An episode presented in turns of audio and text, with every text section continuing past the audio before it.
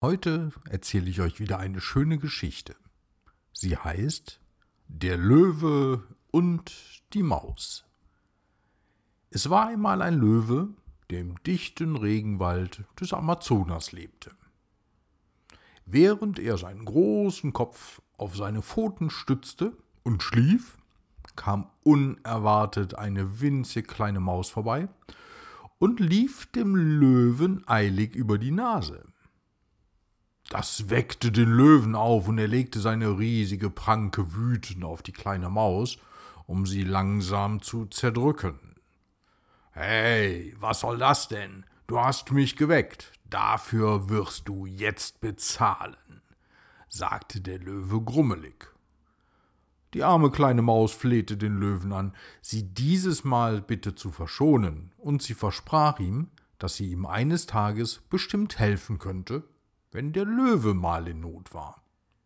Als der Löwe das hörte, lachte er amüsiert und fragte sich, wieso ein winziges Geschöpf ihm jemals helfen könnte. Aber er war gut gelaunt und in seiner Großzügigkeit ließ er die Maus schließlich gehen. Ein paar Tage später stellte ein Jäger dem Löwen eine Falle während das große Tier im Wald auf Beutejagd war. Und es kam, wie es kommen musste, der Löwe tappte in die Falle des Jägers. In der Falle des Jägers gefangen konnte der Löwe sich nicht befreien und brüllte laut vor Wut. Als die Maus vorbeikam, hörte sie das Brüllen und lief schnell in die Richtung und entdeckte, dass der Löwe im Netz des Jägers gefangen war.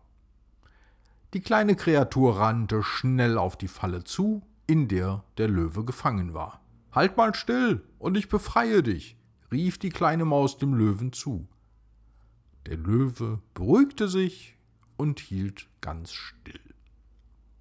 Daraufhin zernagte die Maus das Netz mit ihren scharfen kleinen Zähnchen, bis es zerriss.